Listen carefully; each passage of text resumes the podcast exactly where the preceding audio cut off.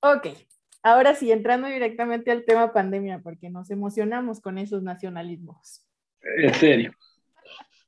Estabas comentando precisamente al terminar la primera sección que ustedes estaban recibiendo la pandemia como por adelantado. O sea, primero les llegaba la información y hasta después, como que mucho tiempo después, el evento. ¿Cómo se da el inicio de la pandemia en Argentina? ¿Cuándo tienen ese primer caso?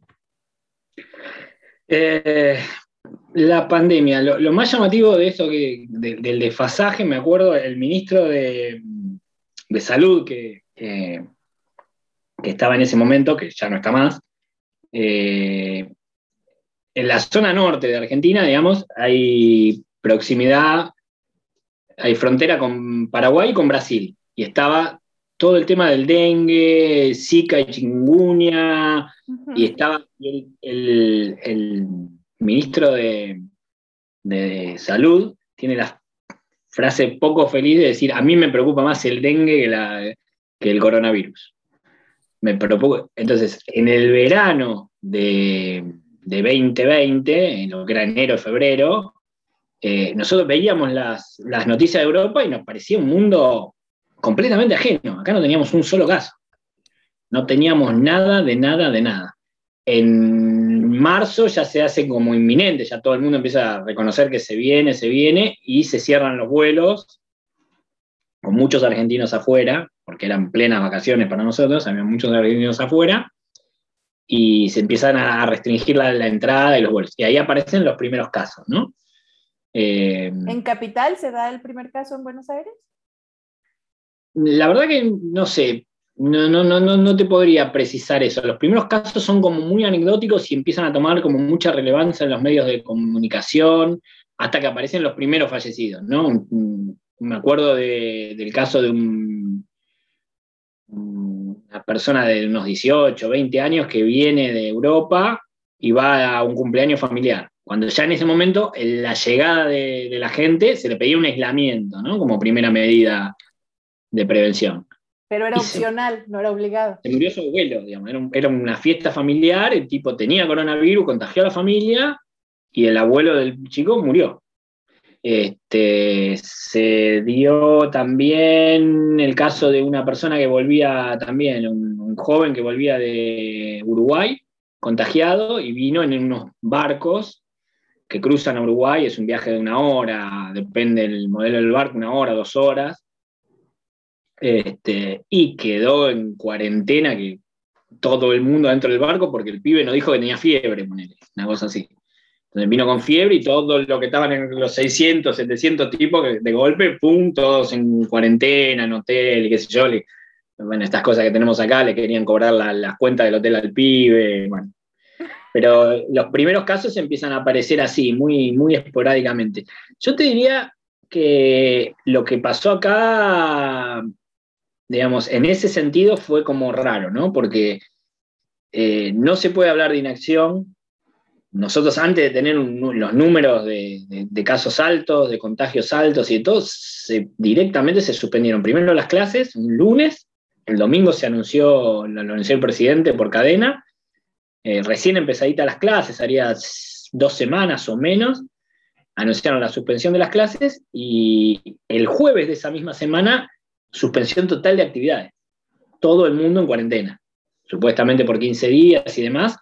Se, sacaron, se permitió a la gente que podía demostrar por algún medio que, que trabajaba en algunos servicios que nombraron como esenciales, unos pocos servicios que nombraron como esenciales que tenían que ver con alimentos, este, no sé, provisión de combustible, salud, la gente de la salud, servicios de, la, seguridad, la policía, la gendarmería, las diferentes fuerzas de seguridad que hay en Argentina, estaban exceptuados. El resto, todo el mundo adentro, supuestamente por los primeros 15 días.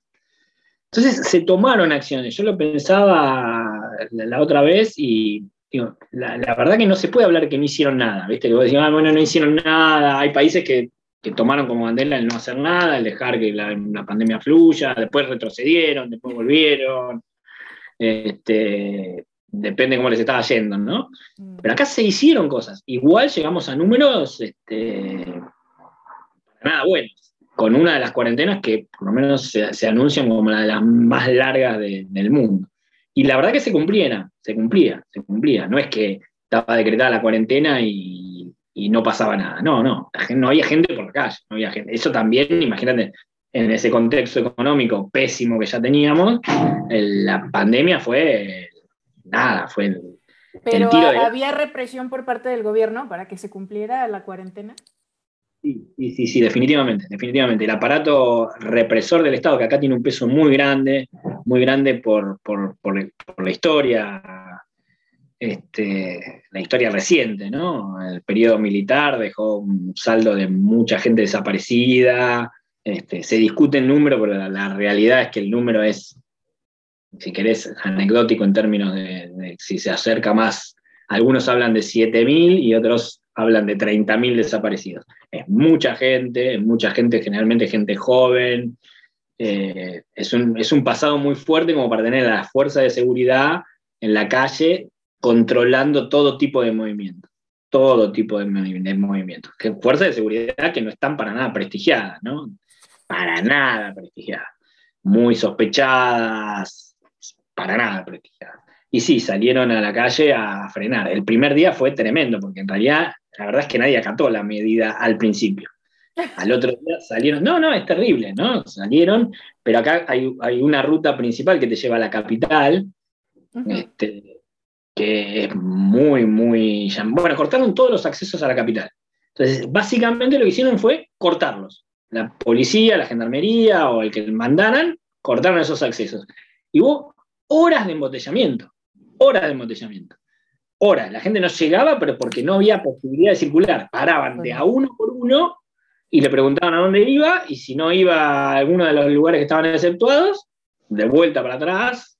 Era terrible, terrible, terrible. Fue una, fue una cosa muy, muy fuerte. Como en todo, al otro día no salió nadie. Como realmente vieron que estaban controlados, que al otro día no salió nadie. bueno, eso duró dos meses la cuarentena más estricta Después se dieron cuenta que se habían olvidado algunas cosas. Para que las ambulancias funcionaran, había que tener un mecánico que arreglara las ambulancias que se iban rompiendo. Y ahí se empezó a hacer como más laxo los permisos.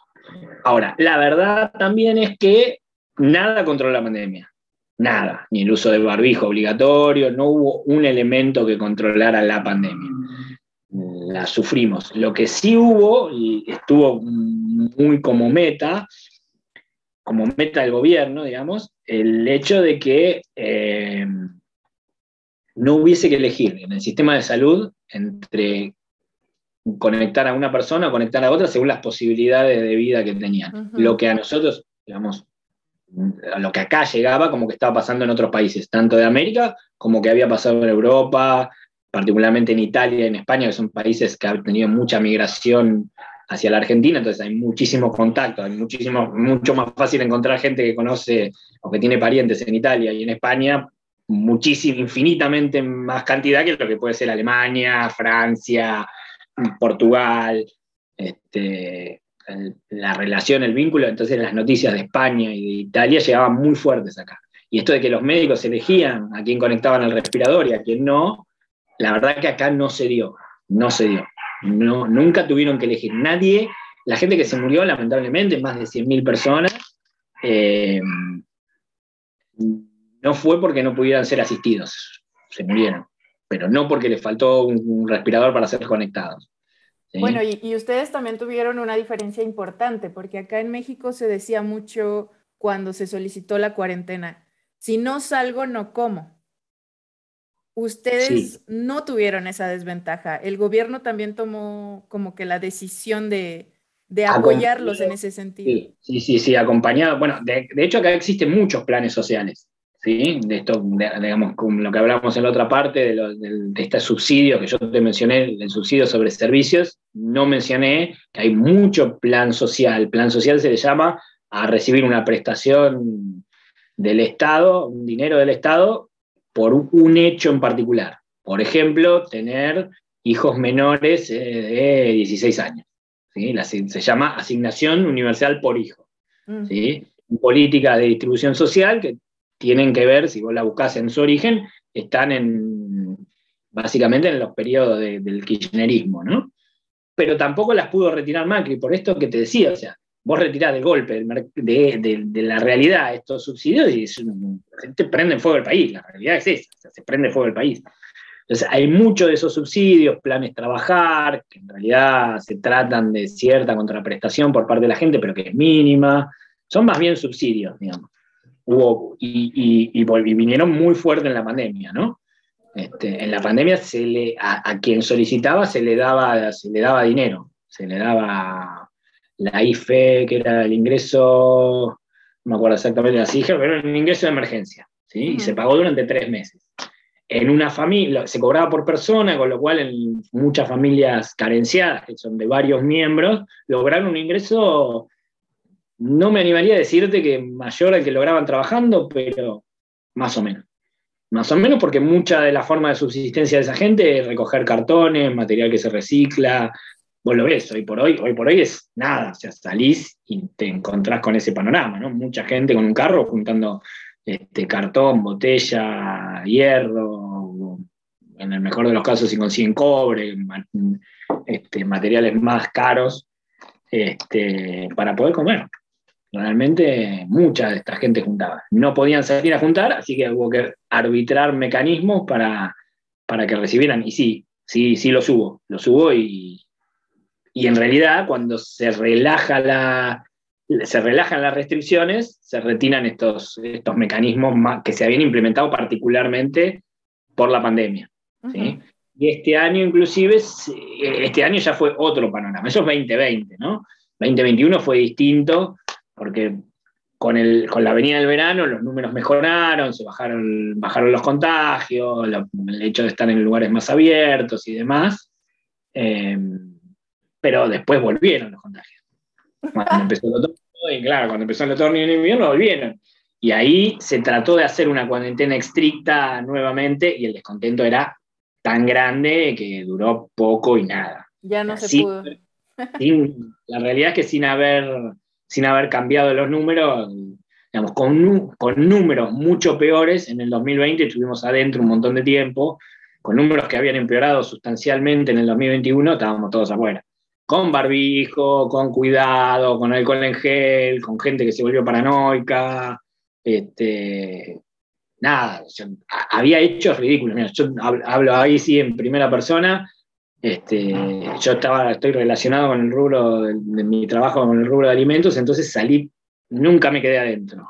Yo el, el primer control de ese día fatídico por suerte iba en el, sentido contrario a la masa de, autos, entonces yo la vi la masa de autos de frente. Y llegué, a la, llegué al control policial y saqué los papeles y dije, mire, yo hago esto, pase, pase, no hay problema. Y a partir de ahí me manejé toda la pandemia, después hubo que sacar permisos a través de internet, demás, pero bueno, todo el tiempo me, me movilicé. Este, pero la realidad es que los números de 2020 eran una cosa, los del 2021 eran muchísimo peores y estábamos afuera. Y sí, se implementó el barbijo, el alcohol en gel. Ah, perdón, te comentaba. En los primeros días la paranoia era tan grande que yo volví a mi casa, subía a la terraza y para no contagiar a los chicos, para no contagiar a la familia, me sacaba todo, casi toda la ropa en la terraza bajaba urgente a bañarme y me lavaba la cabeza con desesperación y me lavaba el cuerpo y la ropa que estaba la ponía para lavar, que la había usado cinco horas, seis horas, la ponía para lavar porque no podía hacer, porque, y bueno. No eras el único, no eras el único. No, no, la gente, pero hoy por hoy todavía hay gente que limpia las bolsas del supermercado cuando se dice que en realidad la, la superficie, ¿no? tenés más posibilidad de contagiarte de otra cosa que de coronavirus a través del contacto. Bueno, este, pero yo, yo fui parte de eso también.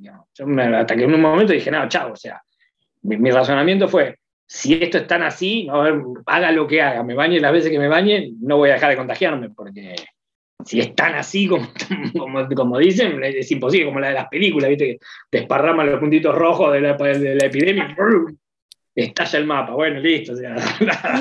un dato que me habías mencionado tú que la verdad sí fue impactante más allá del el control por parte del Estado, me habías comentado que llegaron incluso a construir muros en, comunidades. Sí, muy impresionante, muy impresionante. ¿Cómo, estuvo este, eso? claro, las provincias se dividen en municipios, ¿no? La división política es en municipios.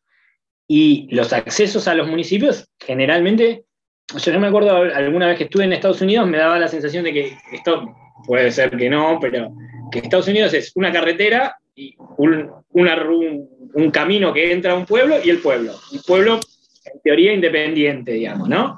este, que tiene su hospital, tiene su colegio primario, secundario, y para ir al pueblo de al lado, vos volvés a la carretera y circulás más por la carretera y volvés a salir, ¿no? Una cosa como muy ordenadita. Bueno, acá no es así. Acá tenés la capital federal que tiene una concentración muy grande y tres cordones alrededor de la capital federal. Pero yo puedo ir caminando de uno al otro en el sentido de que voy por la calle por adentro. Esos cordones están divididos en municipios y estos municipios en la desesperación empezaron a poner tierra, camiones o lo que les o, muros de concreto en sus entradas para no permitir el acceso. dejaban un acceso o dos accesos, depende del tamaño del municipio, por ahí algunos más, este, para poder controlarlo. Entonces, si no, si no vivías en ese municipio o no ibas a entregar comida o algo muy, muy particular, no te dejaban pasar. Cosa que en realidad no sé, no sé si ni siquiera era legal, pero bueno, era como un todo vale este, y vos pasabas y veías las entradas a, los lugares valladas. No se podía entrar, valladas hasta de cualquier manera, o sea, con montículos de tierra, con, de, una forma muy, muy, muy particular. Pero entonces esa fue iniciativa de los propios habitantes. Nada tuvo que ver gobierno con eso. No, tenían que ver los gobiernos municipales. Ah, sí. Tenían que ver los, los, gobiernos municipales. Lo que yo no sé si tenían la potestad de poder hacerlo tengo mis serias dudas que se les permitiera hacer este tipo de cortes y ese tipo de cerramientos. Lo que pasa es que nada, o sea, era, era la, desesperación total. De cualquier manera, y con esto vuelvo a lo mismo, con el barbijo, con haber estado adentro, con haber hecho esos muros y esos aislamientos, la pandemia se desarrolló. La realidad es que se desarrolló. Posiblemente hubiese sido peor, posiblemente hubiese sido peor, posiblemente hubiera llegado al punto que hubiesen tenido que elegir a quién conectaban, a quién no, al de 80 no lo conectaban porque había uno de 60 que teníamos posibilidad de vivir, podría ser. Esto no pasó. Tal vez tenga que ver con esto. Pero era muy impresionante, era muy impresionante. Este, no, no poder circular libremente, era, era, y, las formas insólitas en las que cerraban las cosas. Y, de golpe era una montaña de tierra y vos veías que la moto podía ir por arriba de la tierra y pasaba, lograba entrar. Este, mientras que los autos no. Pero mucho control, mucho, sí, mucho. Y, bueno, no sé, anécdotas, te diría, este, que, hablaban de la dificultad también de, implementar y de no caer en el ridículo, ¿no? Gente que yo, yo lo vi, una pareja, por ejemplo, caminando de la mano para ir a hacer las compras, cuando obviamente se permitía cierta movilidad para hacer las compras, y acercarse a la policía para decir que no podían ir de la mano, que se tenían que soltar. Y lo, una pareja joven y le dice, pero nosotros vivimos juntos, dormimos juntos, o sea, no, en la calle de la mano no, y la verdad que era ridículo, porque la calle de la mano no, era, era, era absolutamente ridículo para dos personas que viven juntas. Pero bueno, se llegaba al absurdo bastante fácil, sinceramente bastante fácil. Eh, depende, bueno, como en todos lados, con, quién te, con quién te topabas, quién, estaba ejerciendo el poder particularmente en el momento que te, tocaba. Este, pero sí, sí existieron esos herramientas, eran, eran muy impresionantes muy impresionante. Después se fueron sacando.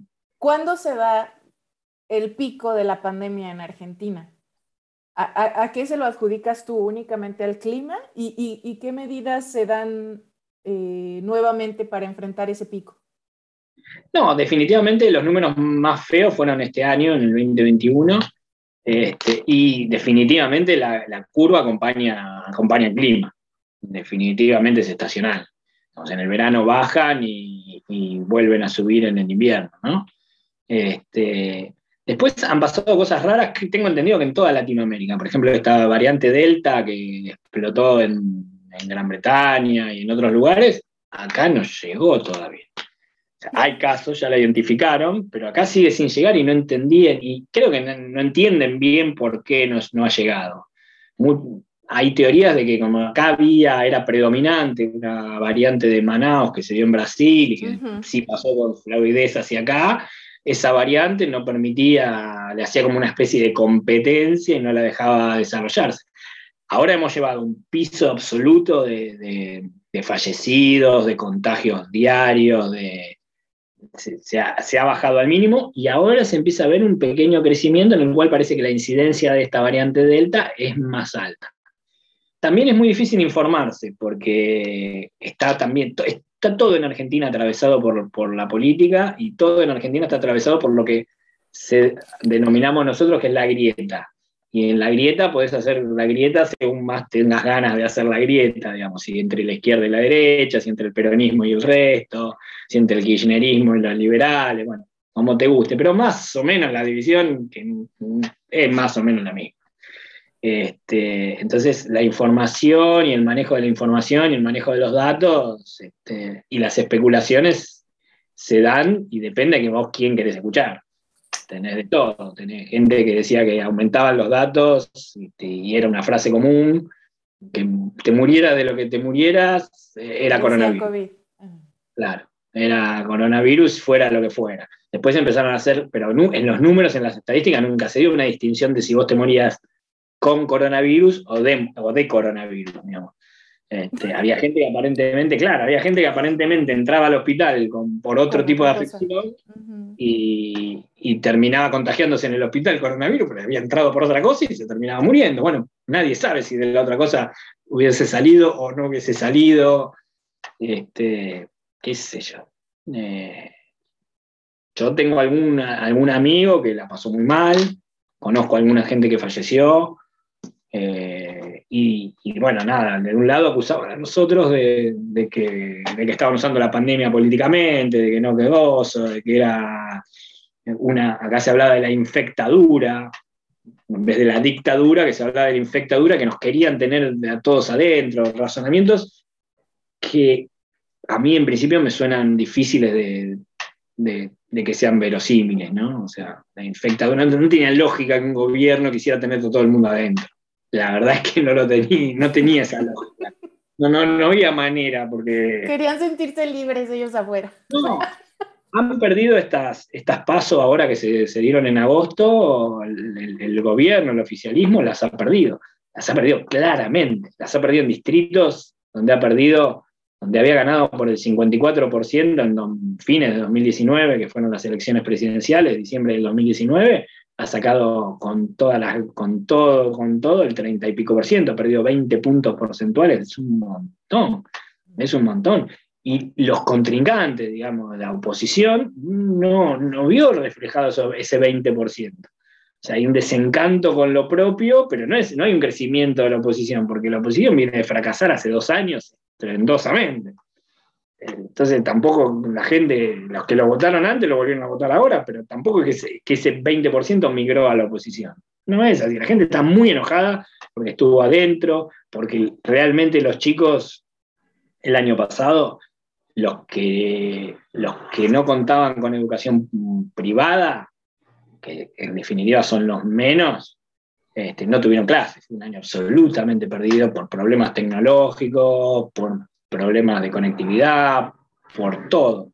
Pero la educación pública, que es muy fuerte en Argentina, muy fuerte en términos de cantidad, este, si, bien, si, bien, se ha explotado lo que es la educación privada, pero la pública, cuando vos mirás los números reales de cuántos pibes van a, la escuela pública, cuántos van a la escuela privada, la pública es, no, tiene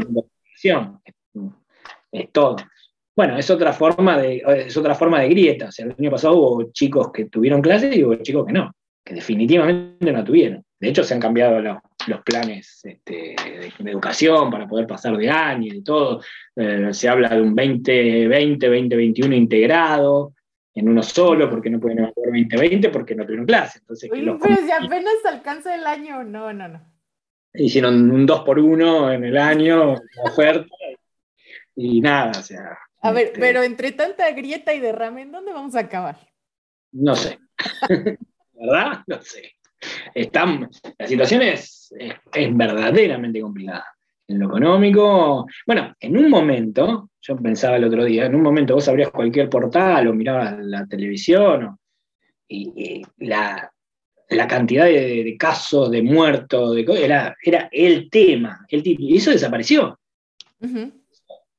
ya no está, ya no, hay nadie que esté pendiente de cuánta gente murió y los números ahora son muy, muy alentadores. Hay algo de veintipico de fallecidos por día, tenemos el número más bajo de internados en terapia intensiva.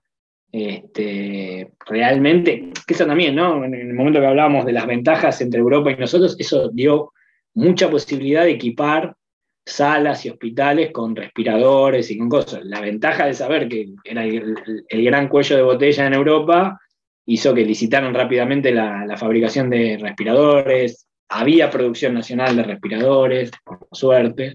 En ese sentido también tuvimos suerte y tuvimos el aviso de lo que venía, que los demás no lo tuvieron, ¿no?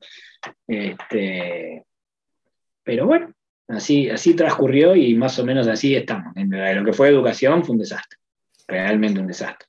Y entrando un poquito al, temas actuales, particularmente en lo de la vacunación, para entender primeramente cómo se tomó esa decisión.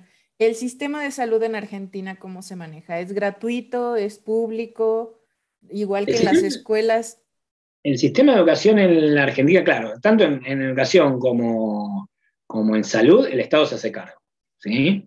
Pero hay toda una red, o sea, este se hace cargo, imagínate que un país pobre, definitivamente un país pobre, se hace cargo como puede. O sea, no es que tenemos un, sistema de salud fantástico que cubre a todo el mundo y es universal. No, tenemos el sistema de salud que se puede, con hospitales abarrotados, con, hospitales que no tienen este, que, no tienen insumos, que no tienen pero con una historia y una cultura de que, tiene que estar el Estado ofreciendo salud y educación ahí firme. Y vos te encontrás con algunas cosas, por ejemplo, los mejores médicos, bueno, los médicos más prestigiosos, yo no sé si son los mejores, trabajan para el sistema de salud privado, pero también es muy prestigioso trabajar para el público. Para el público. Entonces vos decís, trabaja en el hospital tal, y el hospital es un hospital público pero es el hospital que tiene la mejor atención para oncología y bueno, este, o el hospital de niños, o sea, haber trabajado en el hospital de niños de la capital federal es muy prestigioso. No llega, todos quieren trabajar en el hospital de niños. Entonces, todo, este, ahí hay, hay, como, una, como una cosa importante. Eso no se da tanto, o no se da, ya te diría que no tanto, sino para nada, salvo excepciones, en lo que es educación.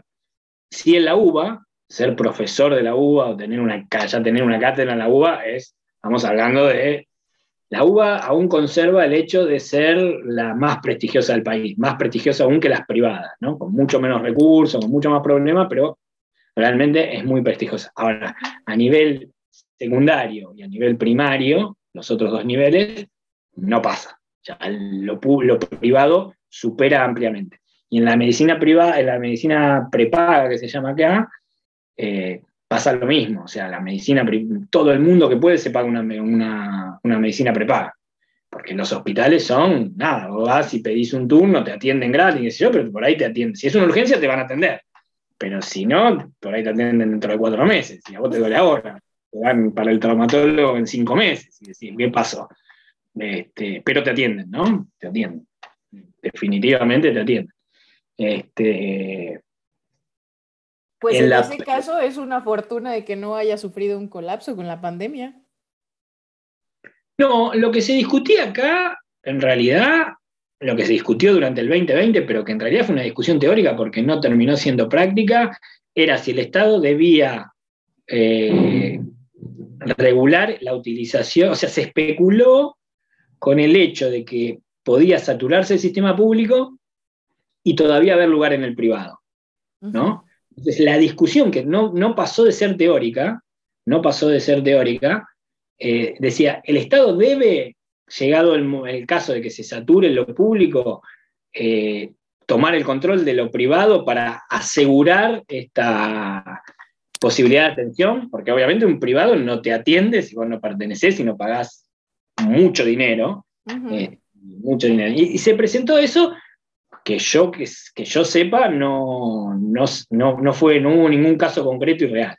No se saturaron ninguno de los dos sistemas, ni, el privado ni el público. Este, pero se discutía eso. Lo que sí pasó, y, pasó generalmente en, el privado y en el público, es que ciertas localidades se vieron saturadas. O sea, ciudades en las cuales el coronavirus pegó más fuerte que en otras, y entonces derivaban gente que requería atención de cuidados intensivos a otra ciudad. Ah, Había traslados efectivos a otra ciudad.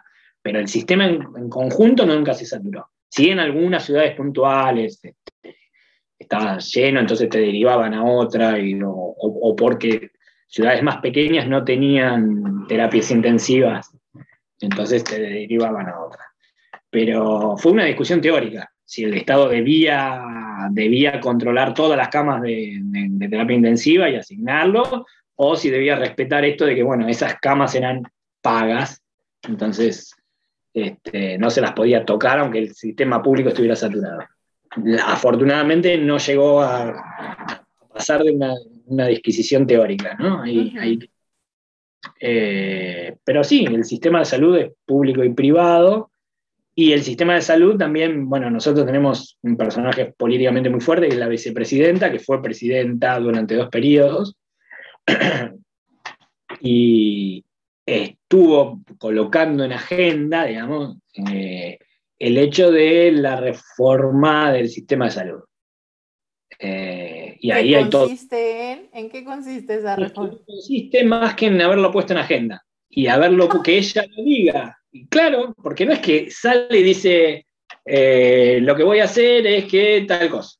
No, no, no, no, no. Lo pone en agenda, empieza a hablar del tema y con solo ponerse a hablar del tema genera un montón de especulaciones y de análisis, como esto de las camas de terapia intensiva públicas y privadas. O sea, no pasó, pero ya lo estamos discutiendo. Bueno, ella empezó a hablar de una reforma del sistema de salud. Es cierto, una de las cosas que, sucede con los sistemas de salud, a ver, la prepaga funciona excelente para lo que es eh, cosas sencillas, porque yo quiero ir al traumatólogo y voy relativamente poco tiempo, si bien el sistema está un poco deteriorado, es mucho mejor, mucho más rápido y ágil que el, público.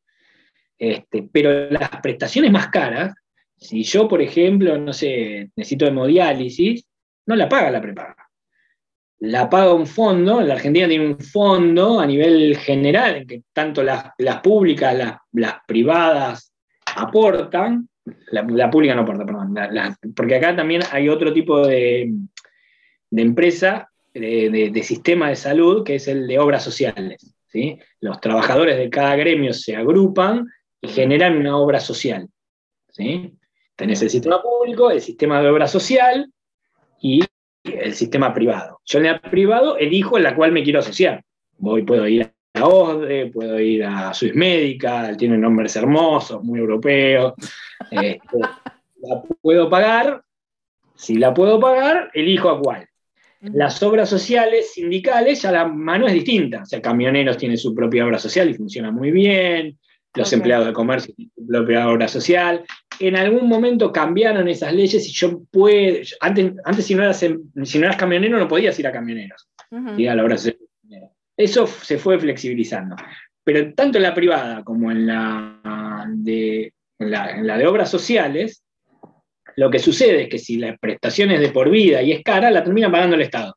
Hay como una especie de fondo al que estas privadas y, sindicales aportan, y ese fondo es el que termina pagando los tratamientos, generalmente los que son de por vida o los que son muy caros y, demás. Entonces, la, actual vicepresidenta y presidenta dos veces dijo, eh, esto del sistema de salud hay que revisarlo, porque las privadas y las sindicales y no sé. Eh, dice eso. Y si vos me preguntás concretamente, ¿qué iban a hacer? No, no dijeron que iban a hacer. Pero ya lo, lo presenta, como es, como es un negocio extraordinario y hay mucha gente, digamos, con, y bueno, nada, empiezan a correr los fantasmas que van a expropiar y van a sacar el, resonador de tal lado y se lo van a llevar y le van a obligar. No pasó nada, solamente entró en agenda. Sí, fue una de las cosas que, se habló después de la pandemia y que tuvo relación un poquito con esto, ¿no? Con, el hecho de qué pasa si, si, si, si hay una necesidad de una de terapia intensiva y pertenece al sector privado, yo puedo obligarlo o no obligarlo a que preste esa atención, ¿no? Es salud. Es complicado, es, es un tema. Bueno. Es un tema. A nadie se le ocurriría decir, que van a obligar que un colegio privado por ahora no está en agenda, no se discute eso, no hay, no hay posibilidad. Pues. Pero en salud, de alguna manera, de alguna manera en salud pasó, ¿sí? Y con este escenario, ¿qué decisión toma gobierno para el proceso de vacunación? ¿Qué marcas adquiere? ¿Cómo comienza a aplicarla? Decisiones en general. Decisiones en general. Bueno, acá fue muy famoso la pelea con Pfizer. La, una pelea con Pfizer? Sí, muy fuerte. ¿Por qué? Porque no aceptaban los términos y condiciones que aparentemente abus y, de, vuelta la grieta entra en la pelea por Pfizer, ¿no? El gobierno, el lado peronista, decía, no vamos a aceptar que esto de Pfizer, aparentemente por lo que explicaban, las pretensiones eran tremendas, tremendas, y, no se, las, no se las aceptaban. Y la oposición decía, nos estamos muriendo, nos estamos muriendo, vacúnennos con Pfizer, hagan lo que le tienen que dar, lo que ellos quieren. Y ahí se presentó una pelea. Consiguieron, lo que sí pasa en Argentina, Argentina es un país de vuelta, repito como loro los datos que se presentan en, los medios, pero eh, se dice que tenemos una altísima vocación por vacunarnos, cosa que no pasa en otros lugares, según los datos, ¿no? Nosotros estamos cerca del, creo que en este momento, del 70, en este momento, si yo tengo más de 18 años, accedo directamente a la vacuna, voy y me la pongo donde quiera. Esto no pasó. El esquema de vacunación se fue, lo, lo plantearon. Las vacunas las adquirió todo el, Estado, el ah. Estado nacional. No se, no se permitía que las provincias compraran sus vacunas. No se permitió eso. Eh, después se liberó, pero creo que no se concretaron. Los laboratorios no le vendieron a las provincias. Negociaron con el Estado Nacional. Eh, y el Estado Nacional las distribuyó por edad. ¿sí? De la gente más grande hacia abajo. Entonces, en el primer periodo se vacunaron a los mayores de 80, después se vacunaron a los mayores de 70, después se vacunaron a los mayores de 60, después a los de 50. Después. en estos inicios es cuando todavía se tiene el pleito con Pfizer y entonces a cuál recurren o hasta que se arregla el pleito con Pfizer. La primera de llegar fue la, rusa, la ah. Eh, nosotros fuimos, creo que por lo que dicen, el primer país al que Rusia le vendió por fuera. Y eso generó también un problema realmente, porque por un lado fue espectacular tener la vacuna rusa, porque, bueno, de hecho mi papá se vacunó, tiene problemas cardíacos y demás, se vacunó con la rusa. Y, wow, fantástico, rápidamente, tiene más de 70, y rápidamente, entre los que empezaron a venir las primeras vacunas, y, y él logró vacunarse con la primera dosis. Porque el problema es que Rusia después no nos proveía la segunda dosis. Hubo un desfasaje y porque aparentemente por problemas de producción. Empezaron a cosas, entonces nos vacunamos muy rápido con la primera dosis de Sputnik. Y la gente que se había dado la Sputnik le pasó un tiempo enorme hasta que le llegó la, segunda dosis. Otra gente que se vacunó más tarde con Sinopharm, con AstraZeneca y demás, eh, tuvieron sus dos dosis más pegaditas. Con Sputnik se dilató. Ahora no, no está en falta, pero estuvo. ¿sí? Y en ese momento, en algún momento de este 2021, no te puedo precisar cuándo, el gobierno nacional, que a su vez tiene una interna, no es que solamente la oposición y la grieta está hacia el otro lado, sino que hay una interna en el gobierno nacional, eh, decidió por decreto autorizar la compra de Pfizer y darle a Pfizer lo que quería. Entonces, del otro lado de la grieta empezaron a decir, bueno, si le compras a Pfizer, si ahora le compras a Pfizer, ¿por qué no le compraste hace ocho meses que hubiésemos tenido muchísimas vacunas? Y que no cambiaron las condiciones. Y no, estimo que no. Las condiciones son secretas, digamos. Ellos en ningún momento revelaron, claro, no, no revelaban. Ellos te decían, las condiciones son leoninas. No se pueden firmar con estas condiciones, pero nunca te dijeron, me están pidiendo esto, aquello, lo demás allá. ¿sí? Este, la verdad es que no lo dijeron. Eh, dame un segundo porque me suena el teléfono. este, no, no lo de. No, podían revelar aparentemente las, condiciones de la negociación.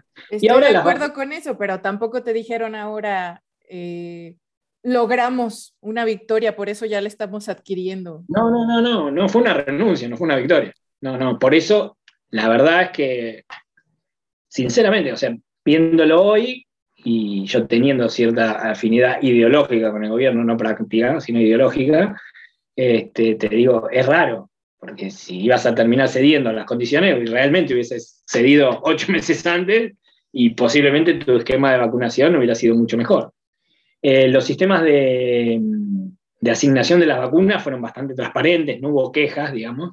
Realmente sí hubo hechos aislados, ¿no? Pero no hubo quejas en, la masividad. Se fueron otorgando por edad, la gente fue recibiendo su, su turno para ser vacunado, los vacunadores funcionaron muy bien, se, se vacunó a la gente, realmente anduvo sobre sobre una población con mucha vocación de, vacunarse. Porque no es obligatorio. No. no. De hecho, te tenés que anotar para vacunarte. Vos te tenés que, te anotabas en un sitio web, cargabas tus datos y llegaba un momento te avisaban. Bueno, te vacunamos en tal lado, en tal sede, tal día, tal hora, y vos ibas, no sabías qué vacuna te iban a aplicar, y te decían, bueno, viniste en este vacunatorio, tenemos tal vacuna, pum, te daban la cosa, te hacían esperar un ratito por, temas de alergias y demás, y te retirabas con tu cartoncito este, firmado con la vacuna. Y la verdad que feliz, o sea, la gente era como una fiesta, si querés ir a vacunarse. Nadie se quejaba de la vacunación, funcionaron bien los, los vacunatorios, no hubo colas, no hubo cosas raras. Este, la verdad estuvo, estuvo bastante bien implementado, si querés, logísticamente. Eh, y era, era algo súper agradable y esperable el, el vacunarse. Y nosotros tenemos como, digamos, nos es ajeno esta cosa de los no vacunas. La gente que no se quiere vacunar, o esta cosa en Estados Unidos que las vacunas acá no sobraban. Acá no sobraban. Tenían escasez más bien. De hecho, viajó gente, gente que con recursos económicos, viajó a Estados Unidos a vacunarse. Viajó, viajado a vacunarse a Estados Unidos. Eh, tenemos como cierto amor por la vacuna. Nadie, nadie está discutiendo si se vacuna o no. No, la verdad es que no. ¿Tendrás el número de, porcentaje de personal ya con la vacunación completa al día de hoy en Argentina? Estamos hablando de arriba del 70 arriba del 70. Si, tenés más de 18 años, empezaron a vacunar a los chicos, este, y si tenés más de 18 años, vos podés acceder, por lo menos en la provincia de Buenos Aires y en la capital también, que es los centros de, mayor población, eh, a, vas a un lugar, el que más te guste, y te vacunan. Ya no tenés que, ya todo el trámite ese del, anotarte y esperar que te llamen, ya no existe más. Este, con, cierta edad, si no, si no te vacunaron, vas y te, ya no tenés que esperar turno, vas y te vacunas. Los que están, los que está viendo turno es para, los chicos, que lo están implementando en, en, dos rangos de edades que tienen que ver con la aprobación de las vacunas. O sea, hay vacunas que están aprobadas para chicos de, de 3 años y otras que no, que están aprobadas a partir de los 11. Entonces podés ver que hay chicos de 14, 15 vacunándose y también hay chicos de 3 y 4 vacunándose como por ramas distintas. Pero no, tenemos un alto porcentaje y a eso básicamente atribuyen aparentemente los expertos el tema del descenso, ¿no? Del descenso de, de, enfermos, del descenso de muerte, del descenso de internados en terapia intensiva, a la afinidad y la buena onda con la vacuna, que aparentemente este, acá no hubo que obligar a nadie, ni hubo que presentar incentivos, como dice que había en Estados Unidos, para vacunarse. Nada, la gente acá quería su vacuna. Nadie te... Yo conozco algún caso de gente que no se vacunó y que decidió no vacunarse. Algún, pero es aislado. Es realmente raro. No, no, tenemos mucho problema con la vacunación. Me das, y me, das a entender que ustedes acá como México adquirieron de todas, o sea, tuvieron desde Pfizer, AstraZeneca, Sinovac, Sputnik. Y no eh, esquivamos, y ahí también, ¿no? El manejo de la información. Eh, se hablaba muy mal de una vacuna china, pero no era la que se estaba dando acá, ¿sí? Que parece que funcionó bastante mal en Chile. Chile, nosotros somos limítrofe con Chile, cruzar bastante sencillo, y Chile vacunó con una vacuna china que no funcionó bien, que tenía aparentemente un bajo rendimiento en términos de inmunidad y demás. Eh, acá se daba la otra, pero en los medios de comunicación los que eran opositores, los que son opositores al gobierno, decían, eh, la vacuna china falló en Chile y no sé qué. Y vos decías, pero no es la vacuna china que están dando acá, es la otra vacuna china. La que daban acá, la de Sinopharm, no, no tenía buenos, buenos números de rendimiento. No, no, la, vacunación realmente funcionó, funcionó y funcionó bien. Después, bueno, si tardaron mucho en encontrar, es, es real que tuvo este problema de... Mira, ahora que estoy recordando, el tema del decreto creo que salió a partir de una donación que iba a hacer Estados Unidos. Estados Unidos no nos donaba porque no, no, aceptábamos la, Pfizer. Entonces sacaron el decreto para, para que pudieran hacer esa donación. En este momento no, es tema la falta de vacuna y es un pueblo que está de acuerdo con la vacuna, masivamente de acuerdo con la vacuna. Este, y, la, que la que les tocaba se daba básicamente por cuestión de distribución, o sea, no hubo una política de que em, adultos mayores tiene que ser específicamente AstraZeneca o Pfizer. Er, era, conforme llegaba. No, no, no. Vos llegabas al centro de vacunación, te llegaba la citación, pero la citación no te decía, en este centro de vacunación tenemos tal o cual vacuna. Llegabas y te decían, te vamos a poner tal. Bueno, alguna gente ha escuchado el relato Mm, que, decía, no, yo tal vacuna no me la pongo y se iba, pero no sé si es real, digamos, ¿no? Eh, yo fui, me dijeron cuando me estaban tenía el bracito destapado, te voy a ponerla, y sí, ponerme lo que sea, pero poneme algo. No me importa que, no me importa qué, pero poneme algo. Este, sí, qué sé yo, funcionó. La, verdad que la lógica indicaría al lector de, diario, ¿no? Este, que, los números que tenemos los tenemos por la vacunación, definitivamente. No sé qué va a pasar porque no se sabe muy bien, ya se están hablando de la, aplicación de terceras dosis. Esa era mi siguiente pregunta. Al día de hoy se está hablando de que quizás se requiere una tercera dosis. ¿El gobierno de Argentina ya ha tomado cartas en el asunto o todavía está en suspenso? Hoy, hoy, por hoy, la tercera dosis se la están dando a gente, creo que inmunodeprimida. Eh, hay, hay habilitación en capital, no sé exactamente el caso de provincia, que aparentemente ya se está hablando de gente que se le va a dar la tercera dosis. No, hoy por hoy no es masivo. Nos está diciendo, el que tiene dos dosis va a tener que tener una tercera. Por ahora no se dijo nada. Sí se le está dando una tercera dosis a aquellas personas que están inmunodeprimidas. Ya tienen, por supuesto, de vuelta, es el que se anota. Lo que te hacen es habilitarte para que puedas anotarte para recibir tu tercera dosis. No van de prepo a vacunarte con la tercera dosis. Y no hay ningún tipo de restricción, o sea, ni siquiera en espectáculos. Recién el otro día escuché algo de que para ir a ver al fútbol, que ahora permitirían el ingreso a estadio completo, el, fútbol volvió, volvió post pérdida de... Acá tenemos mucho amor por el fútbol no. Y, te juro que sí. Y, la posibilidad de ir a ver a los equipos de fútbol volvió luego de haber perdido las pasos. El gobierno habilitó, este, habilitó a la gente a volver a los estadios, pero a estadios por la mitad. ¿sí? Mm. Ahora aparentemente se está por habilitar a estadio completo. Pero no hay un requerimiento de tengo que tener las dos dosis de vacuna para que me dejen entrar al estadio. En algún momento se habló de una dosis, no sé si lo van a poder implementar realmente porque los controles de esos movimientos masivos de 50, 60 mil personas son difíciles. Este, pero la verdad es que la gente se está vacunando.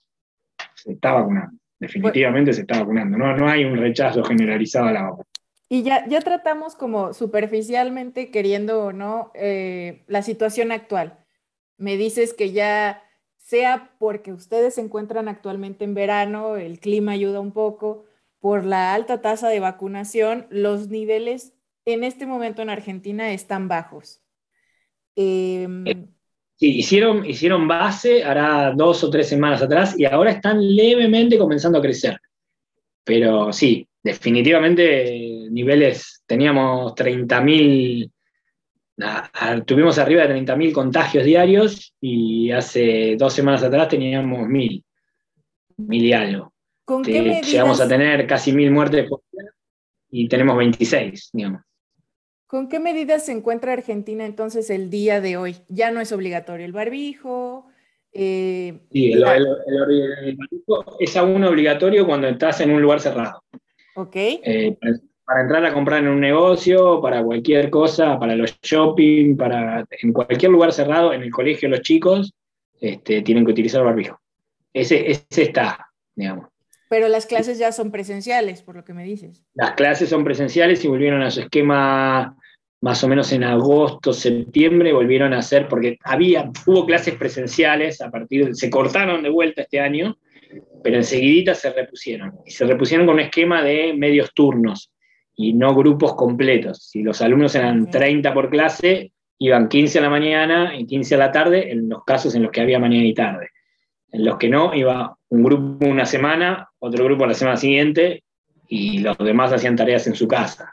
Se implementaron según las posibilidades de cada colegio y también de vuelta, si el colegio era privado o público, según los recursos con los que cuenta, se implementaron distintas modalidades. Hoy por hoy tendrían que estar yendo todos los colegios todo el tiempo. Y digo tendrían, y no digo están haciéndolo, porque se presentaron casos donde este, digamos, como había que tener las ventanas abiertas, pero no tenían estufa, entonces no, decidieron cortar las clases. Bueno, hubo salvedades, más bien para el lado del, colegio público. Los colegios privados tienen, tienen clases normal, absolutamente normal todos los colegios, seguro. Los negocios, ya todo el mundo va a trabajar, la asistencia, me imagino que no ha de estar al 100%. No, no, quedó tampoco hay mucha estadística de esto. Yo te digo lo que yo conozco. La gente, por ejemplo, una de las cosas que sí sé que pasó, los negocios, una de las cosas que implementaron, pero por decisión propia, fue achicar sus horarios de atención. Y nada, o sea, en plena pandemia, vos necesitabas un negocio que antes te atendía, no sé, de 8 de la mañana a 1 del mediodía y de 4 de la tarde a 8 de la noche de vuelta, eh, durante la pandemia dijo atiendo de 9 de la mañana a 1 y punto, y venía en ese momento. ¿sí? Muchos negocios dijeron, bueno, la gente en el fondo está viniendo entre las 9 de la mañana y la 1. Y no volvieron a sus horarios extendidos de origen. ¿sí? Eh, conozco muchos negocios que, que han hecho eso. Negocios que por ahí atendían de corrido de las 8 de la mañana hasta las 6 de la tarde y se dieron cuenta que en realidad atendiendo de 8 de la mañana a las 4 de la tarde, la gente se acomodaba y iba entre las 4 de la tarde. Entonces, post pandemia se quedaron con el horario hasta las 4 de la tarde. Hay, hay algo de eso. el funcionamiento está normal de los negocios que han sobrevivido. Los que no sobrevivieron, no sobrevivieron.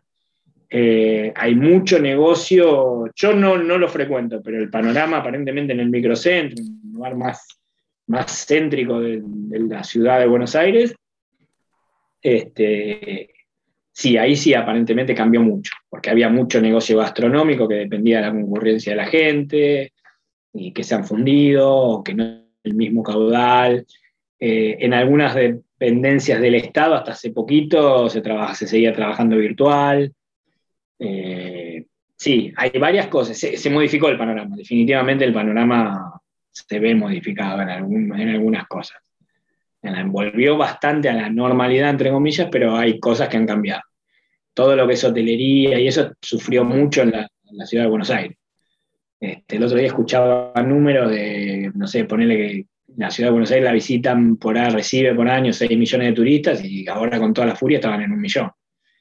Es una sexta parte, es mucho económicamente y es mucho en puestos de, trabajo y demás. Este, y hay cosas que supongo no volverán a ser como antes. Y bueno, Lu, yo creo que es evidente que, que pudiéramos hacer hasta 15 capítulos hablando aquí tú y yo. Ya vamos a no sé quién va a verlo, pero ya vamos a cumplir también el cierre de este segundo. Este, no me queda más que agradecerte el tiempo, el entusiasmo, la información. Y pues te dejo para si tienes algún mensaje final o, de cierre. Mm, no sé, yo me quedo, me quedo pensando, la verdad es que mi experiencia personal lamentablemente la pandemia, escuchaba una frase durante el principio de la pandemia, se intentaba decir que íbamos a salir mejores de la pandemia de lo que habíamos entrado. Éramos muy positivos al inicio. No, no me parece que esté, que esté pasando, ¿no? Ojalá, ojalá la, salida de la pandemia incluya un, mejoramiento de, las condiciones. No creo que hayamos salido mejores. Ojalá por lo menos nos podamos poner mejores con el paso de la no, con la vuelta a la normalidad. Porque sí, no, no, no, creo que haya aflorado lo mejor nuestro. Espero que lo mejor esté por venir. Porque no, no afloró. Definitivamente mi experiencia no afloró. ha habido algunas cosas. Pero nada, no, no, no más que él. Y no, te agradezco a vos este, nada, esta charla que estuvo re buena, muy linda. Muchas gracias, Lu. Besos. Bye.